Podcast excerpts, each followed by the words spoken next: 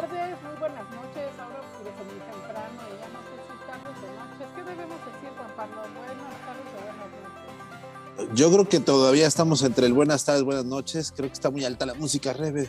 Casi no te escucho. Este, pues yo creo que es buenas tardes, noches.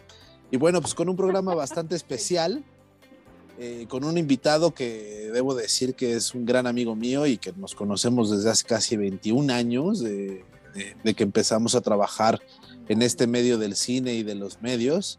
Eh, una persona que se ha dedicado, creo que su vida completa al cine.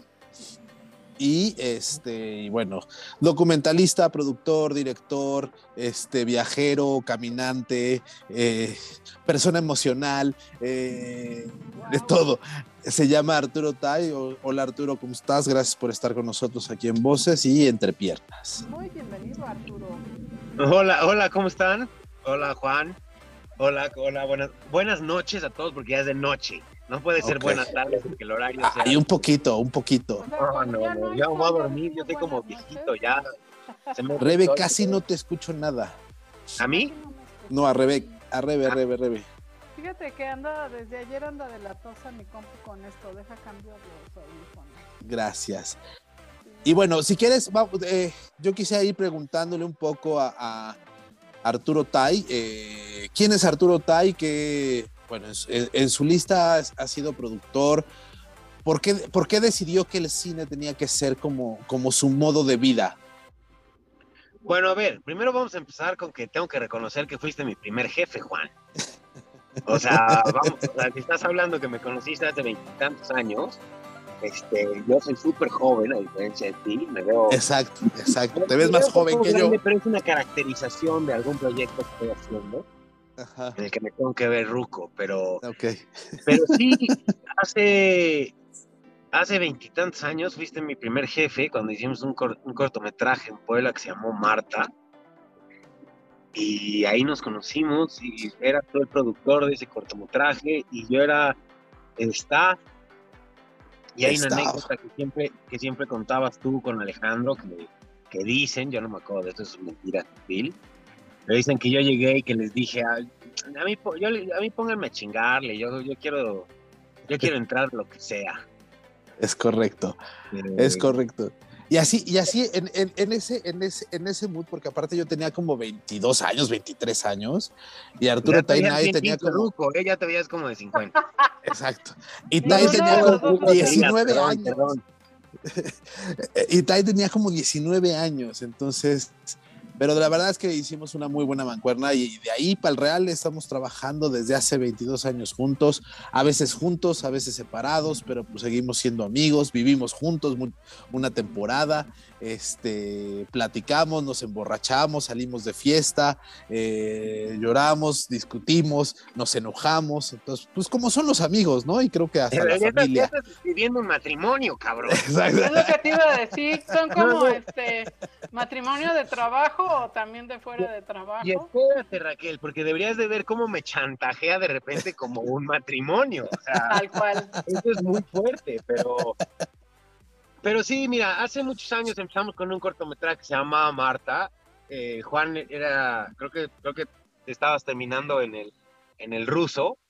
Ujú. y este hiciste este corto y ahí, ahí surgió una bonita amistad, hicimos muchos proyectos después, me parece que hicimos siete cortometrajes en, en Chihuahua, luego, luego nos, nos fuimos a Tampico y produjiste toda una historia que, que hicimos juntos, que se acabó llamando Historias que hacen daño con Alejandro Ramírez, de ahí pasamos al largometraje, que fue la ópera prima de Alex, que fue el Todos hemos pecado. La ópera prima de, ahí- todos. ¿eh? Y la ópera prima de todos, del fotógrafo, claro. del tuyo, de, del director, del productor, de todo mundo fue su ópera prima. Y de ahí te fuiste a producir, me acuerdo, una, una película francesa, Es y correcto. luego, luego te volviste servidor público para ver todo esto de los fondos. Y luego yo, yo seguí todo. ¿Por qué el cine? Pues la verdad no sé, no sabría decirte. Eh, hoy, hoy en día me siento un poco conflictuado y, y, este, y sacado de onda, porque siento, siento que, que el cine para mí es como, fue como una droga en la cual me volví adicto desde muy joven.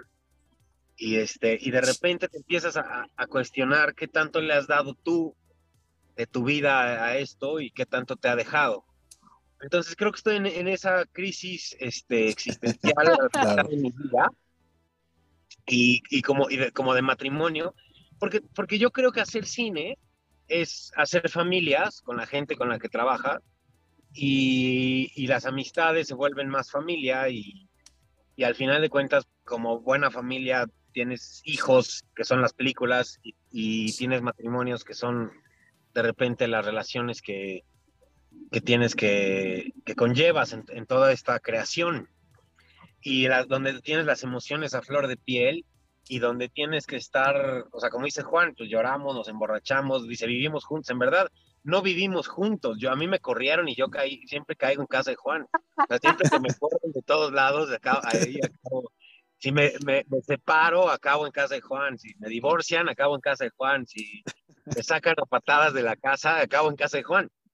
Ya tienes Entonces- como una membresía, este, así como los clubes vacacionales, ¿no? Sí, sí, sí, yo, yo creo, yo creo que, que más bien tengo como, como un, como un, una, digo, como un gran, gran amigo, una, una persona ahí que, que me cuida de, de diferentes Ah, cosas padre. y este, y que bien o mal, siempre hemos hecho como, Su karma. como, Su karma. Exacto. Exacto, es el karma. les voy a- les voy a presentar a Jerónimo, que viene, que viene manejando acá. ¿Qué onda, Hola, Jerónimo? Hola, buenas noches. Que Buenas por lo que veo conoce un poco de la historia. Aquí, aquí andamos. Pero bueno, dejemos de jitomatazos y de, y de, y de Exacto. buenondés, eh, dejemos de jitomatazos y Ahora sí, Yo quiero, yo, quiero, yo quiero preguntarte una de las cosas que yo he visto en Tai es, por ejemplo, eh, esta, esta parte de los viajes. ¿Por qué los viajes y el cine son para Tai tan importantes? Porque algo que, que he visto en Tai es que viaja mucho. ¿Cuál es la circunstancia de viajar y el cine? ¿De- ¿A qué se debe esta parte? Bueno, a ver, el viajar, el viajar lo hice desde que, desde, desde que nací. O sea, de, de hecho, o sea, yo nací en octubre y la primera Navidad que, que pasé, la pasé en Houston, de- o sea, de viaje, que hizo, hizo mi- hicimos toda la familia en coche. Entonces yo, o sea, yo traigo el, el viaje en- en- desde que nací y, En el o sea, ADN. Claro, o sea, desde, o sea, ¿qué te puedo yo decir? Me acuerdo perfecto que yo- mi primer viaje solo lo hice como a los siete años. O sea, me dejaron en el aeropuerto y me recogieron en el aeropuerto, pero el viaje lo hice yo solo. Y este, entonces, digamos, el viaje siempre ha sido como muy parte de mi vida. El otro día platicaba con, con un amigo y le decía, me siento más cómodo en un aeropuerto que en cualquier otra en cualquier otro lugar del mundo, porque en el aeropuerto sé perfectamente cómo comportarme. O sea, me metes en un mercado y no sé dónde, cómo buscar la comida, pero me metes en un aeropuerto y sé perfectamente a qué baño debes ir para ahorrarte, ahorrarte la cola de la gente, etcétera, ¿no? Y bueno, escribir, cuando- o sea, un, un libro de, de todos los tips de los aeropuertos. Sí, ajá. El, el problema es que, que es difícil en México seguir buenos tips porque hay mucha gente. Pero bueno, eh, eso, es, eso es, digamos, el tema de los viajes. Dos, eh, un poco el cine es igual. Mi mamá tiene una anécdota que, que cuando estaba embarazada de mí siempre iba al cine. Yo creo que esa, esa se la inventó de- desde que empecé como a querer hacer cine. Fue como de, ¿cómo me invento una historia? Inventó que ella embarazada iba mucho al cine. A lo mejor sí es cierto, eso no lo puedo comprobar. Pero bueno, digamos, las dos cosas son como parte, como dice, como bien dice Raquel, como parte de mi ADN. Y este, y bueno, cuando yo, cuando yo quiero empezar a estudiar cine, yo de muy chico pensaba que, que todo el cine, incluso Capulina, incluso Cantinflas, se hacía en Estados Unidos. Yo no sabía que, que había cine mexicano. O sea, la, la primera vez que yo descubrí el cine mexicano es en una película que se llama Como agua para chocolate. Y para ese entonces yo ya tengo 12, 13 años. O sea, para mí todo lo demás se hacía en Hollywood. No había una, o sea, un- una industria, digamos, de cine mexicano. Eh, y de ahí, cuando yo ya crezco y quiero estudiarlo, pues mi primera, digamos, como mi primera acercamiento es querer entrar al CUEC. Digo, ojalá mi mamá no esté oyendo, pero porque la van a juzgar mucho. Pero me acuerdo que mi mamá dijo, no, ¿cómo crees que vas a entrar a la UNAM? Ni loca, primero muerta. Dijo otras cosas más feas, pero des- después, después conoció a Juan y dijo un porro de la UNAM, pero bueno. Eh, digo, a- a- karma de mi mamá, porque acá, acabé ahí, pero bueno, eh, no, no me deja, digamos, entrar al, a aplicar al CUEC, que era en ese tiempo, pues, se llamaba CUEC, ahorita se llama ENAC, que era, es la escuela de cine de, de la UNAM. Y entonces eh, me doy cuenta un poco que, que también eran como candados de mi mamá para, que- para no dejarme ir de Puebla. Y entonces me escapo y hago el examen para la escuela de Nueva York y me voy eh, un poco escapado a, estudiar allá. Ya allá, ya con un mes de, de clases, me hablan de la escuela y me dicen, oye, ¿quién va a pagar la colegiatura? Y entonces ¿Cómo ya, ahí, ahí ya tengo que hablarle a mi papá para, para decirle, bueno, pues, ah, me vine a vivir acá y ya, no, ya se me acabó el dinero. Entonces, ahí, afortunadamente, soy un, ser muy privilegiado y bueno, sale mi familia ahí a, ayudar. Pero, pero qué delicia de haber estudiado eso en Nueva York, ¿no? Es, es que, bueno, Nueva York con, el, con es- estos temas es, es un lugar muy especial. Ya se, se nos fue, pero Se- se- ahí está, ahí está. Ya. Sí, es que creo que se fue un poquito. Ah, ¿En qué me.? Bueno, eh, afortunadamente termino la escuela ya, regreso a México y. Y pues empiezo con, con inquietudes como de. pues, ¿Qué otro cine existe? Porque cuando re- es- estás, estás joven, tienes 20, 21 años tenía, eh, me pongo a pensar y digo, bueno, ajá, voy a terminar la, la escuela en Nueva York. ¿Y qué va a pasar? Va a bajar Spielberg en un helicóptero y me va a decir, oye, traigo la nueva película de los Transformers y quiero que la dirijas tú. Sí, no. Y dije, pues no, no pasa eso. Entonces, Probable, vengo- sí. ¿eh? Muy poco probable, sí. Sí, claro. Entonces, entonces regreso a México y digo, bueno, empiezo a conocer la industria, entre ellos, muy gracias a Juan también, que estaba como muy metido en, en todas estas cosas, y me, empiezo a dar cuenta que realmente no hay como una industria. O sea, no hay, hay como que tú busques y, y tú salgas adelante, pero no hay una industria como tal en la cual pueda yo como ir a aplicar y voy a tener un trabajo. ¿Me explico? Entonces, eh, pues como que me entra la inquietud de conocer otras cinematografías que me gustaban mucho y eh, empiezo a creer que lo mejor es prepararme, porque pues, cineastas hay muchos, pero que sepan muchas cosas, a lo mejor hay pocos. Entonces es cuando empiezo a viajar y empiezo a hacer especialidades. Paso casi 10 años fuera de México. Me, me voy a Hong Kong, donde estudio estereoscopía, es- es- estudio también el, la No, preservación pero, y ¿qué es la esteros, esteros, el cine ¿cómo 3D, dijiste? estereoscopía. el cine 3D. Estereoscopia. Eh, ahí mismo también estudio, por decir, el, la, perse- perse- per- perse- la que persevera y que, y que lavas y que cuidas los negativos. Este, Ah, preservación, ajá. exactamente.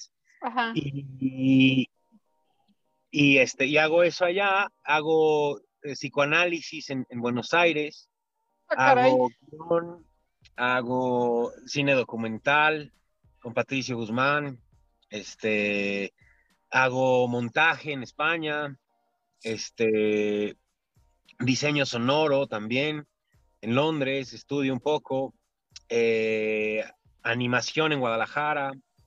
Entonces me voy haciendo como diferentes especialidades. Y- qué buen abanico, sí. me- como me encanta el cine, digo, algún momento voy a acabar trabajando de algo, si, si sé. Y entonces me em- empiezo a hacer especialidades, pero cuando me doy cuenta, pasan 10 años. Y entonces tengo 17 especialidades, si quieres, pero ya soy 10 años más viejo.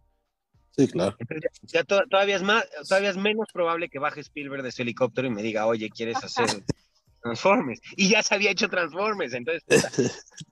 Esa ya no.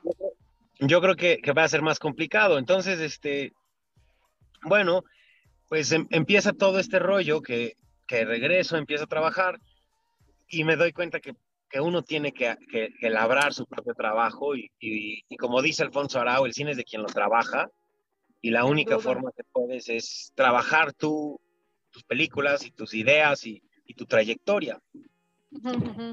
Y así ha sido un poco. Entonces, este, de ahí, de ahí hice como un, un PhD, empecé a hacer en, en historia del cine y empiezo con una tesis que es cómo, cómo funciona la sociedad a través del cine. Y entonces empiezo a estudiar el cine norteamericano, el cine europeo, el cine asiático, el cine africano, el, cine latinoamericano y empiezo, ahorita estoy tratando de armar la tesis de cómo ha sido la evolución de la sociedad gracias al cine y la educación de la sociedad gracias al cine. Y eh, por decir, en- a grandes rasgos me refiero, si quieres hablar por decir de la mujer, en el cine antes la mujer tenía dos roles, la puta y la mamá, que eran, las puedes cambiar, ¿no? Puede ser la mala y puede ser la novia, pero al final de cuentas solo había esos dos roles. Entonces, conforme pasa la historia y la cinematografía va cambiando, los roles empiezan a cambiar. Y entonces ahora ya es la heroína. Entonces ya, y ya el, el papel femenino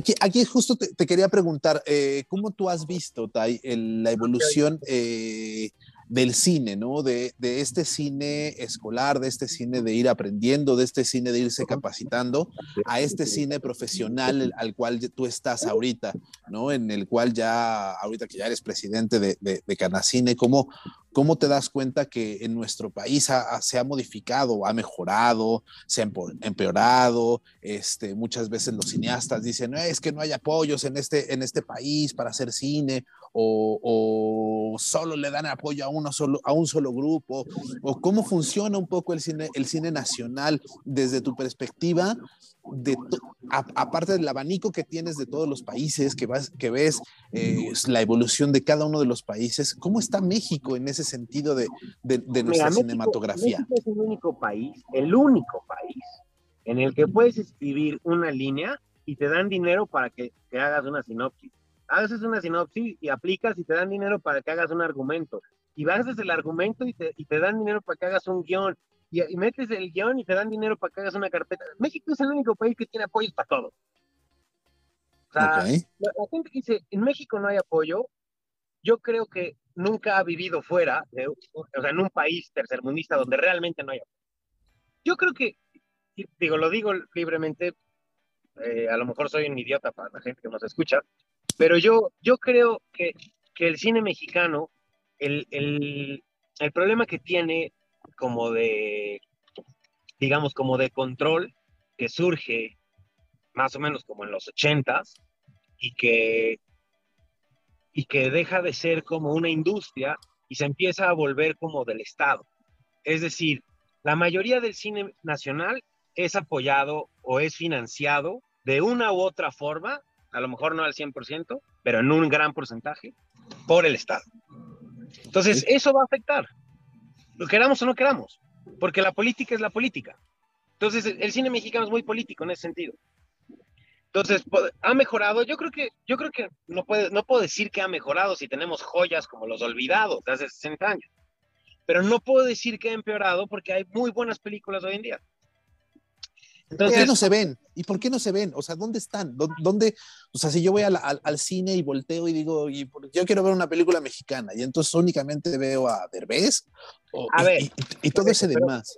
pero para, es que también, también, hay, que, también hay que ver que, que, el, que el cine es muy caro y que hay un mercado muy grande. O sea, tú me dices, quiero ver a Derbez. A ver, eso es, un, eso es una, una babosada, como hace 20 años era una babosada de que María Rojo y los Bichir salían en todo. Ok. O sea, ¿sabes? El mexicano lo único que, le- que- que nos gusta es, es criticar al otro. O sea, tengamos la razón o no tengamos la razón, nada más es fregar.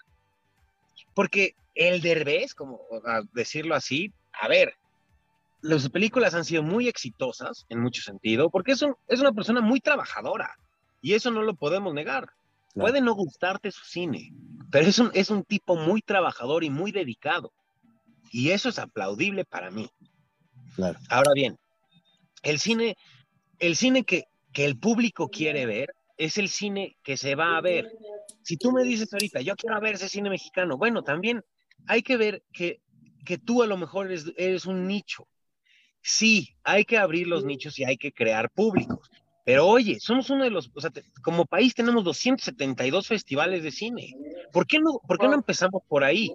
272 festivales de cine que tienen 268 tienen la misma programación.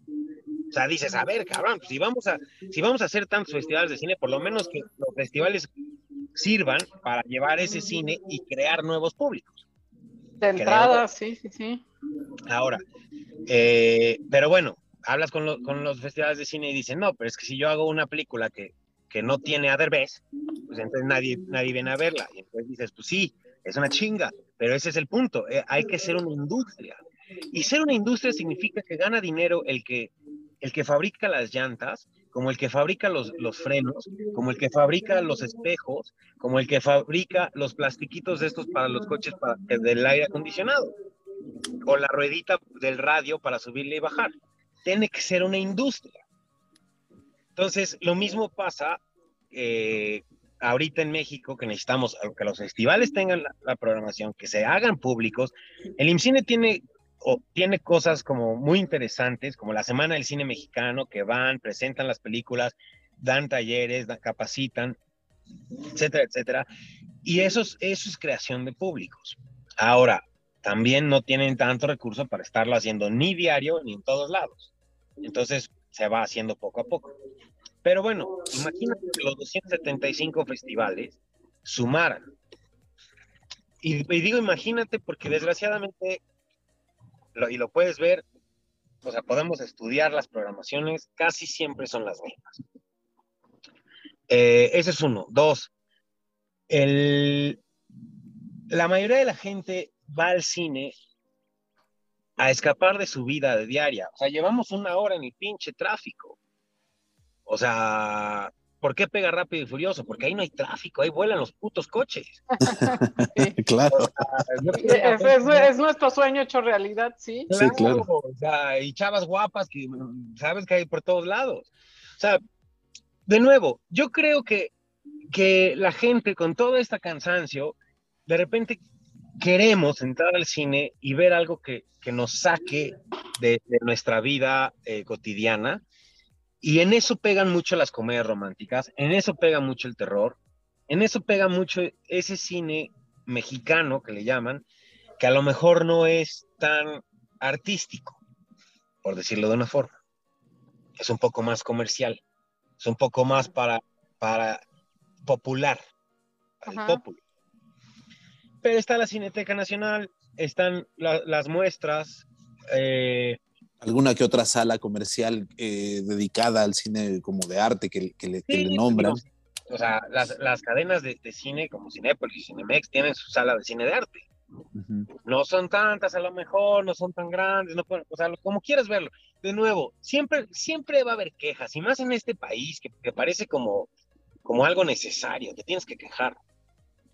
O sea, si no te quejas, no eres mexicano, Eso es cierto. ¿no? Entonces es como, yo creo que, que, que la, in- yo creo que la industria le hace falta tanto que el público vaya a ver las películas, como que a los realizadores les importe más el público.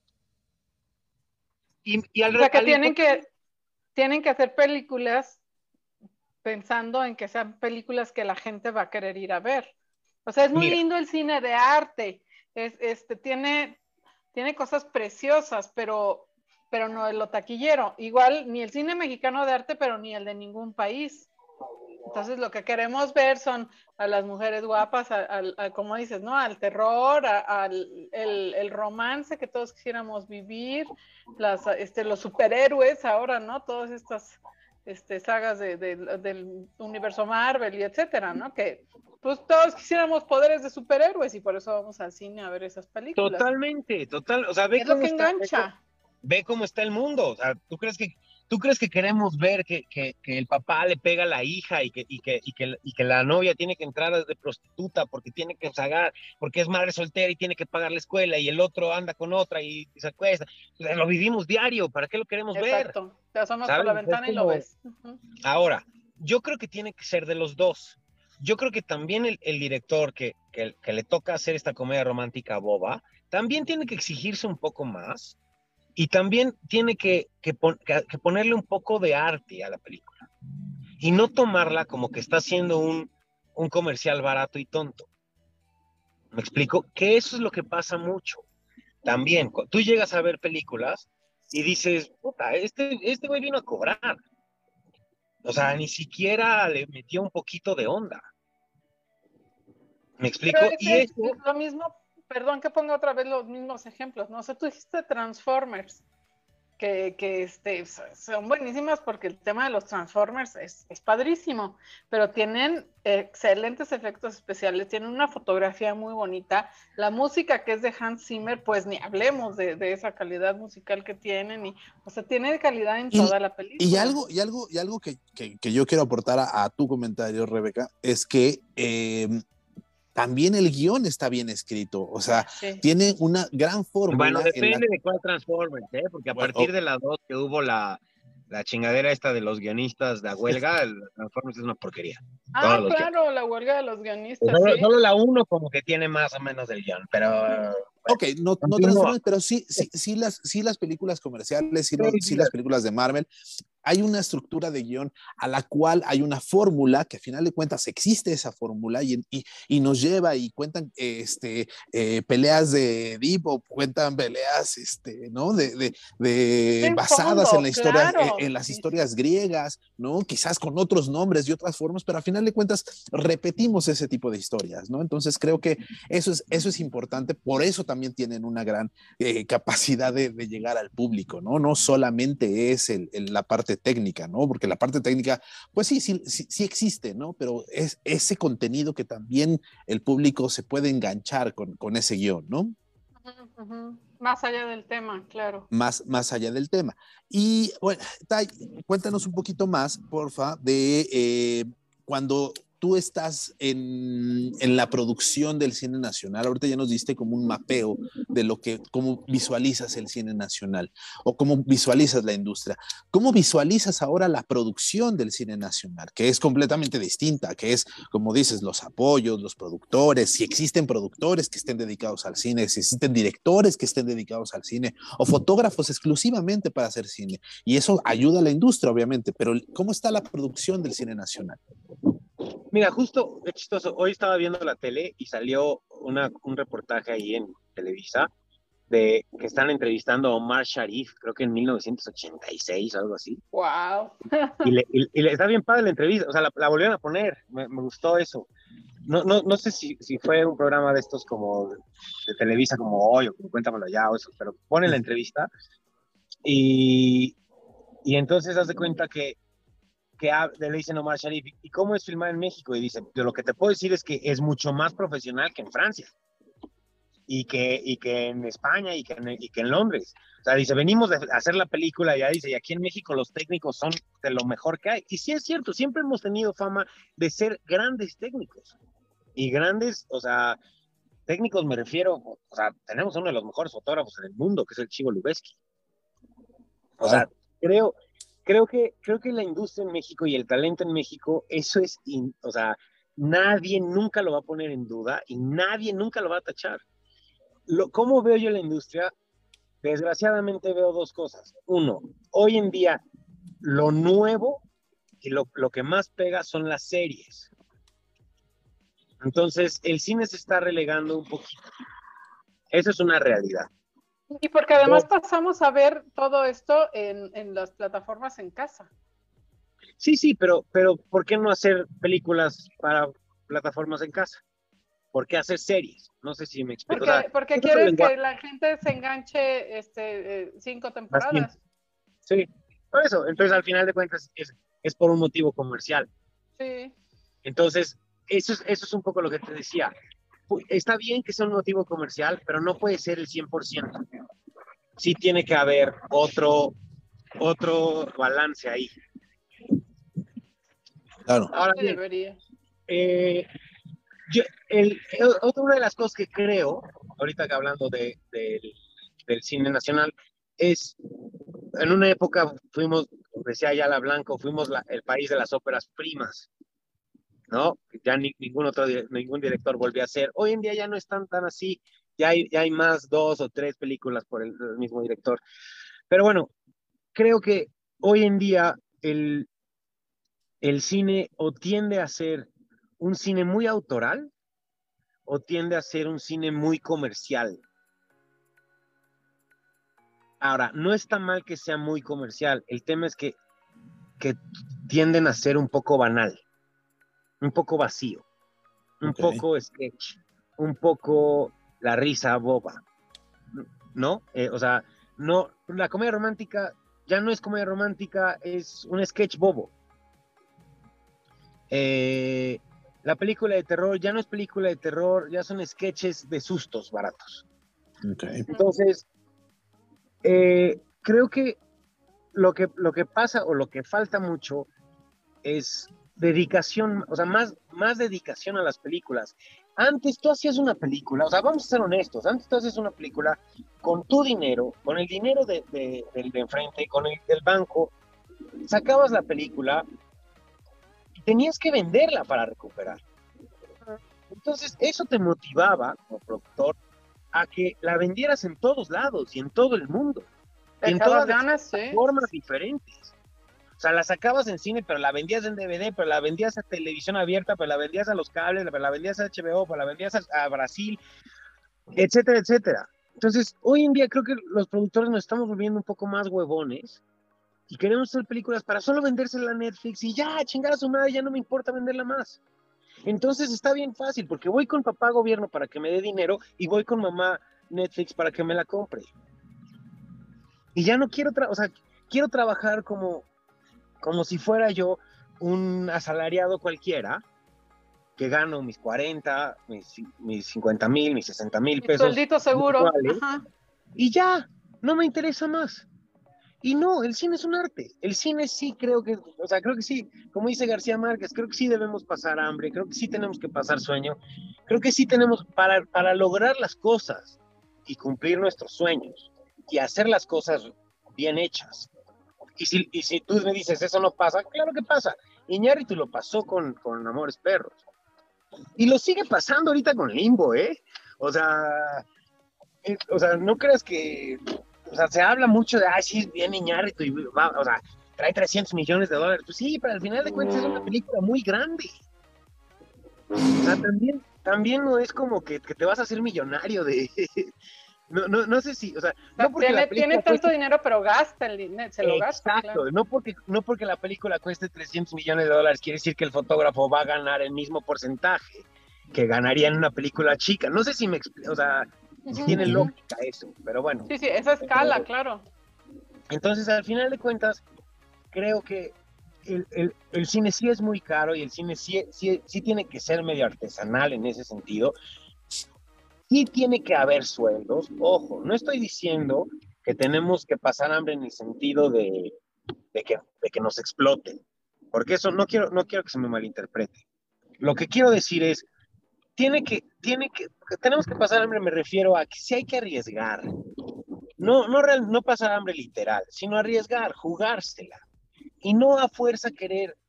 Incluso el cine comercial, si me contrata a mí una empresa eh, para hacer, ya sea Netflix, ya sea videocine, para hacer una película, ya sea Amazon, para hacer una película comercial, le tengo que meter un poco de onda. No puedo hacer una película por encargo que no me importe. Tengo que arriesgarme un poquito, creo yo. Y Tienes es lo que ser pa- y tienes que ser parte de, de- de todo este, de todo este movimiento de lo que de lo que significa hacer una película, ¿no? Eh, desde involucrarte de- emocionalmente con la película hasta involucrarte Eso es a lo de que me refiero negociación, ¿no? Para, para cada una de, de- que de hacia importe, dónde llevas a tu hijo. Exacto, que que te hijo. la película. Exactamente, ¿no? Entonces, cuando, tú tienes, cuando tú tienes un hijo, o sea, lo llevas a- al fútbol y llega el entrenador y te dice, no sirve para jugar, no, llévalo a otro lado. ¿Qué haces? Los, los decís, o sea, te vale madre lo que dice el entrenador, tú vas y lo llevas a otro equipo y, y lo pones a entrenar y a lo mejor los domingos te, te vas a jugar con él, o sea, lo, lo quieres y lo tratas de sacar adelante. Y lo mismo pasa con una sí. película. O sea, Claro, no te es tu hijo, ¿no? A final de cuentas, es tu hijo. Y la así lo debes ver. Sí, Entonces claro. también no lo puedes abandonar al, al- al primer momento que te llega, ¿sabes? Creo yo. Sí, claro. Sí, claro. Entonces, es, digo, es medio complicado y estaba hablando como de, de cosas como muy metafóricas de repente, pero, pero, lo- lo- lo que- o sea, sí, sí, no, no que no se malinterprete eso que quise decir de pasar hambre, porque, Sí, claro. porque, porque es para, para mí sí es muy importante que sea redituable y que uno pueda vivir del cine. Pero me refiero a arriesgarte. Lo que quería, lo que, lo- el hambre, cuando hablo de pasar hambre o de a eso me refiero un poco como el hambre de la sed de hacer algo Ah. bueno. ¿no? No hambre de, de comer. O Sí, sea, claro, claro. Yo ahí tengo una pregunta también. Eh, todo el mundo ve el cine nacional y entonces dice, ay, pues en el extranjero hay directores, va, empieza el Festival de Cannes y entonces todo el mundo dice, wow, Festival de Cannes y cinco minutos, diez minutos la gente aplaudiendo por una película o en San Sebastián o en Berlín o en los Óscares, ¿no? Este, y entonces, ¿eso refleja la realidad del cine nacional o, o solo es como estas pequeñas llamaradas de, de- de- del cine nacional? ¿Lo refleja? Yo creo, que, yo creo que refleja la realidad. O sea, a lo mejor no la realidad de todos, porque en México no hay una sola realidad. O sea, el, el que, el que vive en Polanco no tiene la misma realidad que el que vive en Nezahualcóyotl. Claro. Entonces, la- creo que, creo que la, la realidad mexicana no es una, son muchas. Entonces, eso es una realidad. O sea, es una realidad que hay talento y que están, y que están triunfando en muchos lados y que, y que hay talento.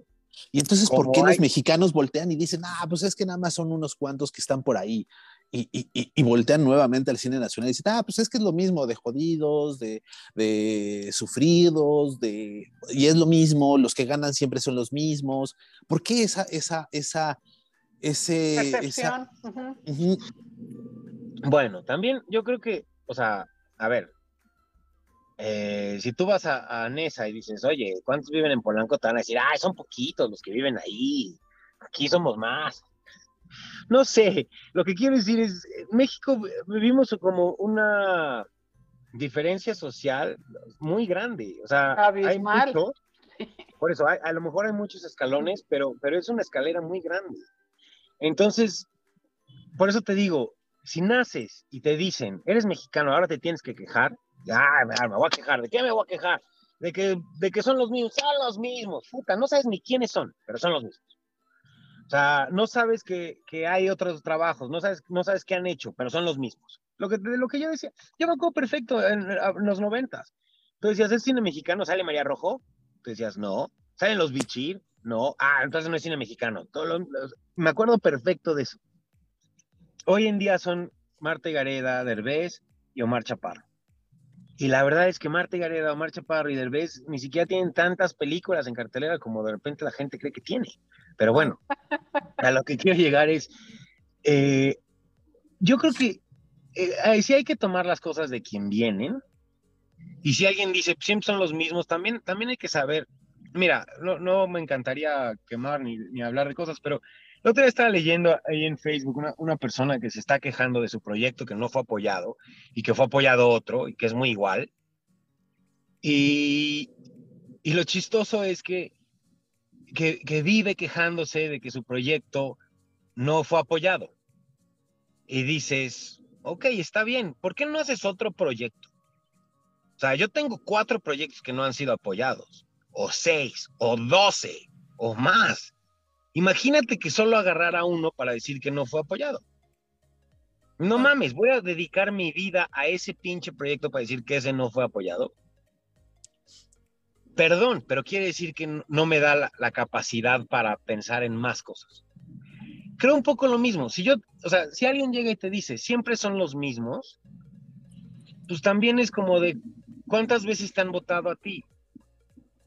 Yo te puedo decir, para mí no siempre son los mismos. Y me han votado un chingo de veces. Claro. Pero no para, pero, pero no creo que no tiene nada que ver con, creo que es fácil señalar. Ahora, el talento es talento. O sea, o sea, si, lo premiaron en Cannes y lo premian en Venecia, cabrón, es por algo, porque es bueno. Claro. O sea, no creo que sea por, porque, porque está guapo. O por los Mexican Curious, ¿no? Que, que, mucha gente dice que somos Mexican Curious, ¿no? Bueno, por eso. Pero. El, el, caso que estaba yo hablando no, no, no es muy mexicano. Pero claro, claro, o sea, por eso te digo, no, por eso te digo, no solo, o sea, muchas veces no, no es que eh, la gente normal o la gente, los mismos cineastas, ¿sabes? Ay, es que su película es muy Mexican Curious, ¿no? Y no es cierto, muchas veces no es cierto, ni siquiera es eso, ni siquiera es esa parte, es más bien eh, eh, un tipo de envidia, porque eso sí, lo, lo, lo, algo que pasa con los mexicanos es esa parte de envidia. Pues a mí me da envidia, ¿cómo no? Yo, yo, yo, a mí claro que me da envidia ver todos los premios y yo no tener ni madre pero no, no por eso voy y la viento de, de jitomatazos al otro. Y tampoco, y tampoco, o sea, digo, no me da envidia en el sentido de decir, ay, hijo de su pinche madre. No, me, da, envidia, me, da, envidia, y sabes qué hago, algo me pongo a trabajar. Exactamente. porque porque no, no, no, no, creo que toda la envidia sea mala, digo, a lo mejor si te vas al, al significado real de la envidia, pues está mal. Pero a, mí a lo mejor... Envidia de la buena, como dicen. Y creo que, y si, y, si, y si dicen que no existe la envidia de la buena, entonces a mí no me da envidia, a mí lo que me da es como, como, como que me dan ganas de, de y me da motivación. Claro, a mí, si, si, yo me volteo con el vecino y el vecino, el vecino le va bien, a mí me motiva que me vaya bien, no me motiva que le vaya mal. Claro. Porque si le va mal a él, me va a ir mal a mí. Es que es lo que tenemos que cambiar un poco el chip. O sea, si tú te compras un buen coche, pues a mí me va, a mí me va a dar inspirar y mover para yo comprarme un buen coche. Pero como soy bien pinche jodido mentalmente y soy y, no tengo ganas de crecer, entonces digo, nah, pues ese güey seguro se lo regalaron, o sea, está costando con alguien. Porque yo no quiero moverme. Pero si yo veo que tienes un buen coche, yo salgo y me pongo a chingarle, me compro un buen coche. Y cuando ya es la salida difícil. Y cuando ya no tienes un buen coche, me voy a preocupar porque voy a decir, puta madre, si ese güey lo perdió, yo también lo voy a perder. Y entonces voy a salir a chingarle más duro correcto, es correcto. Y entonces Creo, que eh, depende de cómo queramos ver nosotros la vida. Si la queremos ver negativa, lo vamos a ver negativo. Si lo queremos ver positivo, lo vamos a ver positivo. Si siempre son los mismos, a ver, el pendejo que te diga siempre son los mismos, ¿sabes qué? Dile, dile, ve y pídeles trabajo, pendejo, para que seas tú también ahí. Sí, claro, por supuesto. O sea, si son los mismos que me den chamba a mí para estar ahí con ellos tomando tequila en can. Por supuesto, por supuesto. Y ahorita entra otro elemento. Es fácil decir, pinche mafia, todos son corruptos, porque es más fácil quedarme en mi zona de confort, rascarme los huevos. Claro, eso siempre es lo más fácil y echarle la culpa a alguien más. Claro. Aquí entra otro elemento que, quiero poner en la mesa. Digo, ya nos sigues ampliando el, tema del cine nacional y entra otro elemento que es nuevo y después de dos años y que, y que creo que es un golpe muy fuerte para, para la industria que va creciendo o para el cine nacional que se llama la pandemia, ¿no? Que cierran los cines nacionales, que cierran las salas de cine, que cierran la parte de la exhibición en este país y de las películas que están haciendo. ¿Tú cómo, cómo, lo, cómo, cómo lo percibes? ¿Cómo vibras esta parte de la pandemia y cómo, de dónde podemos renacer y volvemos a regresar al cine? Bueno, la pandemia le pegó al cine a nivel mundial. ¿Y cómo vamos a regresar? Pues hay que regresar de todo, hay que regresar a trabajar, a hacerlo, hay que regresar a verlo. O sea, creo que una de las industrias más afectadas por la pandemia fue el, fue, el cine. Ahora, creo que fue una de las industrias que más rápido se tuvo que reactivar a nivel mundial. A lo mejor en México tardó un poco, no, no estoy siendo, no estoy hablando en específico, pero hablo como en general. Porque pues empezó, o sea, se empezó a consumir toda la gente encerrada empezó a ver todas las plataformas que había y empezó a ver todo el contenido que había. Entonces, creo que, creo que tiene cosas buenas y tiene cosas malas. Si me preguntas, la mala es que se están haciendo mucho más cosas de consumo. Porque ya ampliaron, ¿sabes? Oferta, demanda, hay mucha, mucha, mucha este, demanda, pues entonces empezaron a hacer muchas cosas. Eso es bueno para que haya trabajos. es malo por la calidad. Depende cómo lo veas, de nuevo. ¿Qué pasa con el cine? Bueno, el cine hay que regresar. Creo, creo, pienso que el cine va a cambiar a ser un espectáculo mucho más grande. Creo que todas estas películas que me estás diciendo que de repente no ves, hoy vas a poder ver a través de plataformas y a través de internet, más fácil, más rápido, y el cine se va a volver este espectáculo mucho más grande que, el simple hecho de ver cualquier película. No sé si me explico. Claro que existirá, creo, la cineteca, existirá las salas de cine de arte, pero, pero creo que eso es, digamos, eso es lo bueno también y lo malo en cómo, cómo el cine se puede consumir. Y no le quita esas, ese sabor de ir a la sala, que te metas una pantalla gigante, las palomitas, apaguen la luz y empiece este viaje. ¿No le quita ese sabor a la, A ver, al momento a- que llegamos a la plataforma? algo. Te voy a preguntar algo que, que el otro día ¿Por dónde platicaba. es mi- ¿Por, por- por este? Ajá. Te voy, te voy a platicar algo que, o sea, si tú haces una película en celular, ¿la vas a proyectar en el IMAX? No, no No. está mal que la hagas con celular. Lo que está mal es que la hagas con celular y quieras proyectarla en el IMAX. Claro. En un formato que no es, no, no concuerda, ¿no? Ajá. Pues, yo creo, yo creo que es lo que de repente hay realizadores que no entienden mucho, ¿no? Como que dices, no hay pedo que la hagas con el celular, pero, o sea, lo, quieres que, la, que te paguen el proceso, que pagar procesos para acabar en una pinche película enorme, o sea, en una pantalla enorme. Pues explícame, entonces, ¿por qué no lo haces con una cámara enorme, con un sensor mucho más grande? Ay, se nos fue. Se cayó. Su Se nos fue. En lo mero bueno. El lo mero bueno. ¿no? No, está buenísimo porque de verdad que le sabe qué cosa.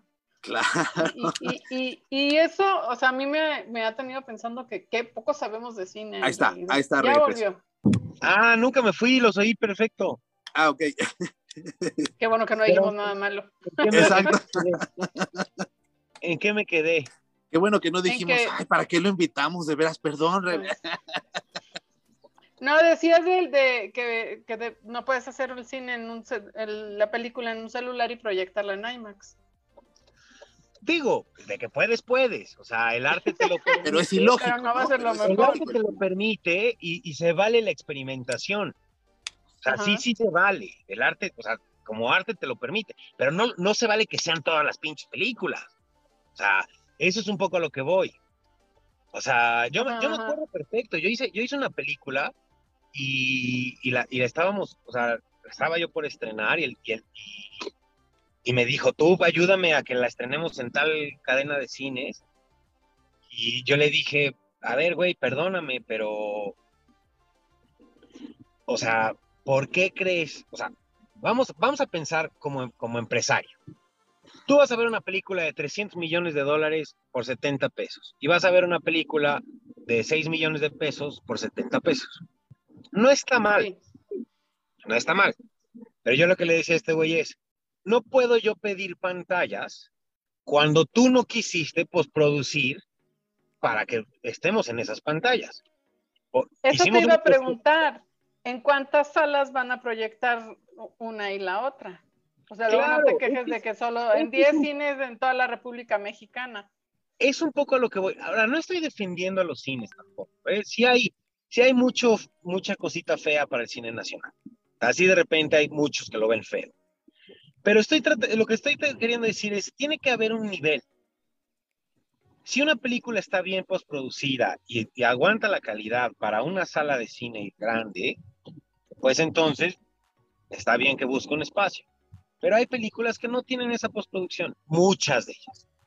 No estoy diciendo, no quiero hablar de porcentajes, no quiero criticar a nadie, hay mucho de eso. Y entonces, tú hablas con un, con un programador de, de alguna cadena cinematográfica, te dices que eso es un video home. Y no es que sea un video home, es que a lo mejor la postproducción no tiene el nivel de una película mayor. ¿Me explico? Claro. Claro. Aquí tú decías una, una cosa del, del- del nivel de exhibición. Digo, ya pasamos de la producción, ya pasamos de los contenidos, ya pasamos. Ahora vamos a la parte de la exhibición. en México existen dos grandes eh, salas de cine que son como este duopolio que se le dice duopolio por la cantidad de salas que tiene. ¿Por qué acabas de decir que si hay cosas feas por parte de la exhibición?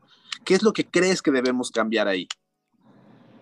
Es que, de nuevo, tanto el público tiene que exigir mejores películas, como los realizadores tienen que exigir que el público vea más películas. No sé si me explico. O sea, es un rollo de, de que sí hay que hacer mejores De ambos películas. lados, sí. Exacto. Hay que hacer mejores películas y hay que exigir que se exhiban mejores películas. Y si los exiges va a pasar y si los haces va, va- va a exigir. O sea, si tú haces una buena película, ¿Cómo puedes exigir si, si a final de cuentas las, las empresas ex- eh, exhibidoras, pues es una empresa a final de cuentas, y es una empresa de un dueño que él lo que busca es un dinero y, un- y- Es y dinero, generar claro. ese dinero, ¿no? No es el Estado que No dice, bueno, vengan cine. las películas, yo, los, yo soy el Estado y vamos a tratar de promocionarlas. Pero, ¿cómo- Pero, por qué? pero es que, ¿quién dijo que el, el cine por qué salió del Estado? ¿Qué eso cómo chingados? no, no, los- no, no, estoy diciendo que, que existe eh, este, este.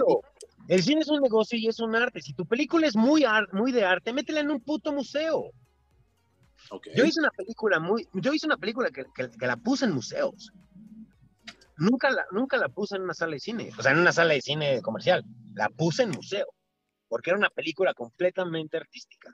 Esa fue tu intención. Claro. Y, y- y fuimos al MoMA en Nueva York. O sea, y si la estrenamos, Pero- la estrenamos Yo creo que un, un problema muy importante es que la gente en general no sabemos de cine. Y, y no tenemos por qué hacerlo, ¿eh? O sea, tampoco es, es obligación, pero es, es un tema importante que no sabemos mucho de cine y, y, pues, o sea, decimos, yo quiero ver una película excelente, o sea, ahora la vara para el tema de los efectos especiales, toda la postproducción, que es ahí donde se hace muchísimo de la magia, claro, los, los este, actores importan el guion, eh, etcétera, etcétera pero, pero ya, ya esperamos ahora automáticamente que haya una postproducción que nos crea un mundo de fantasía increíble. Y, este, y la verdad no nos importa si fue una película de 356 millones de dólares, este, como estas de, de Marvel, o si es una película de, de 6 millones de dólares, como puede ¿Quieres haber que te diga la verdad? más, ¿no? La Ujú. verdad es que, y te, y te voy a ser honesto, y te, y te lo voy a comprobar. Tú dices que los, lo- o sea, la vara de los efectos está acá. Para el grueso de la población, sí, ¿no? O sea, sí y no. Ponles eh, una película. Pon, pon, eh, ¿Qué te puedo yo decir? Pon. Las guerras de las galaxias. Que los Mm. efectos no están acá, a lo mejor. Y funciona Ajá, perfecto. A alguien que nunca la ha visto, a un chavo, te lo pones y se vuelve loco, porque por la historia. No Y por la nostalgia, sí, sí, sí. sí. Yo te puedo hacer una película en la que tú veas el hilito del vampiro y en la que tú veas que, que tengo un prostético acá puesto, pero si la historia está mamona, te vas a tragar todo y no te va a importar el efecto. Esa es la realidad. La realidad es que los efectos están cubriendo la historia Mm. y, los, y la música está, está cubriendo las actuaciones. Sí, Sí, tú, ves, sí, tú ves- o sea, sí. tú ves Marvel y lo, y lo que actúa la música. Ya lo único que es es Robert Downey Jr. poniendo su cara y la música está, "Mm", y ya lloras. Pero él está guapísimo, le perdonamos todo. ¿Ves? Pues está bien, pero es a lo que voy. Y bueno, al final de cuentas, eh, creo que eso es, o sea, creo que, lo- creo que de nuevo, tarde o temprano, regresaré, we're going back to the basics. Vamos a regresar al principio. Y el principio es el guion. Es correcto.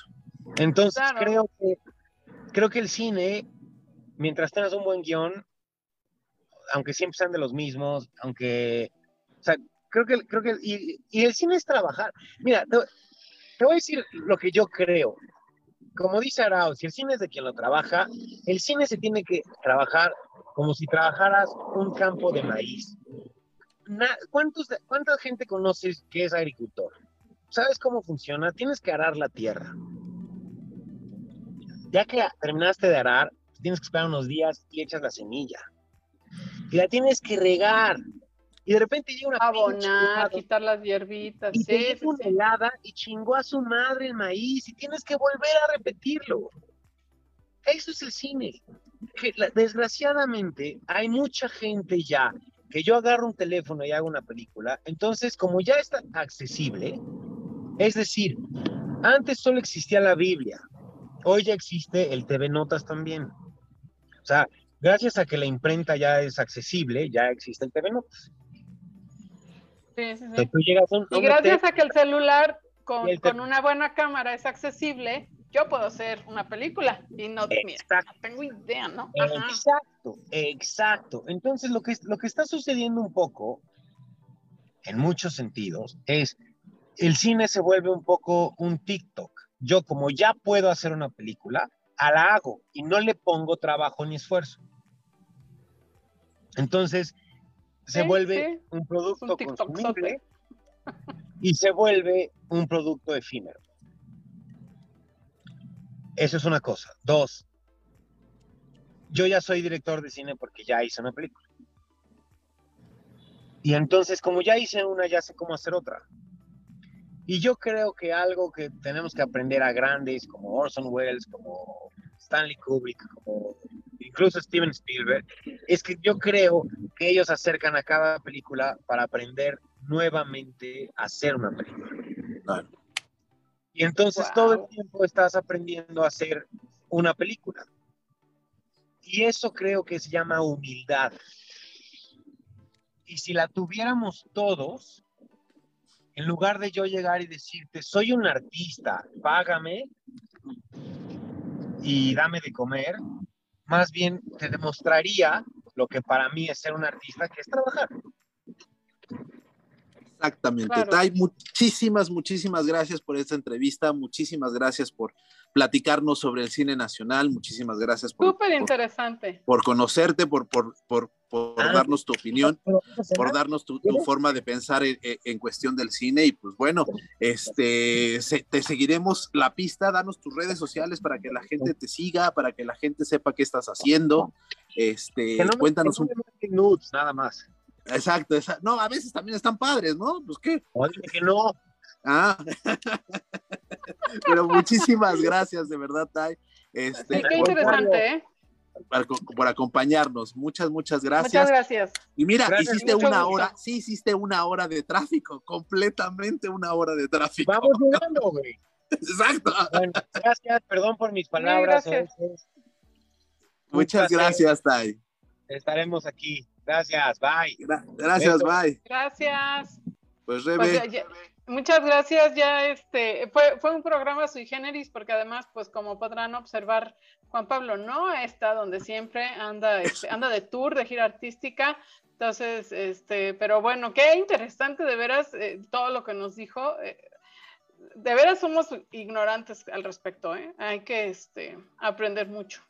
Pues yo creo que es más bien vol- voltear al cine y seguir estando y viendo lo que nosotros hacemos y consumir lo que nosotros consum- hacemos y este y entender nuestra, nuestra, nuestra cultura a través del cine, porque el cine es un espejo de la realidad de este país y Sí. desde los derbés hasta las películas que ganan en, en- en algún, en, algún, en algún festival, este, pues es nuestra realidad, ¿no? Este, ya nos están pues apagando la luz. cerrando- Ya te están cerrando ahí.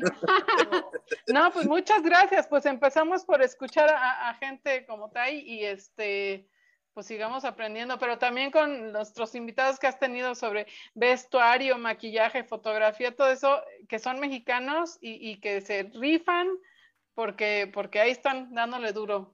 Sigamos la pista de todos ellos. Muchas gracias, Así Juan. Pablo. Muchas gracias a todos y bueno, no se olviden de que está también en podcast, por Spotify, por YouTube, por todas las plataformas Por Voces entre piernas. Sí. y toda la semana está Voces también. Síganos en las redes sociales. Por Muchísimas, muchísimas gracias. Muchas gracias. Nos vemos la próxima semana. A ver por dónde vas a andar ahora. Ah, vamos a ver, vamos a ver. Muy bien. Muchas gracias. Muchas gracias. Pasen todos ustedes muy buena noche y nos vemos la próxima semana. Sean felices. Adiós.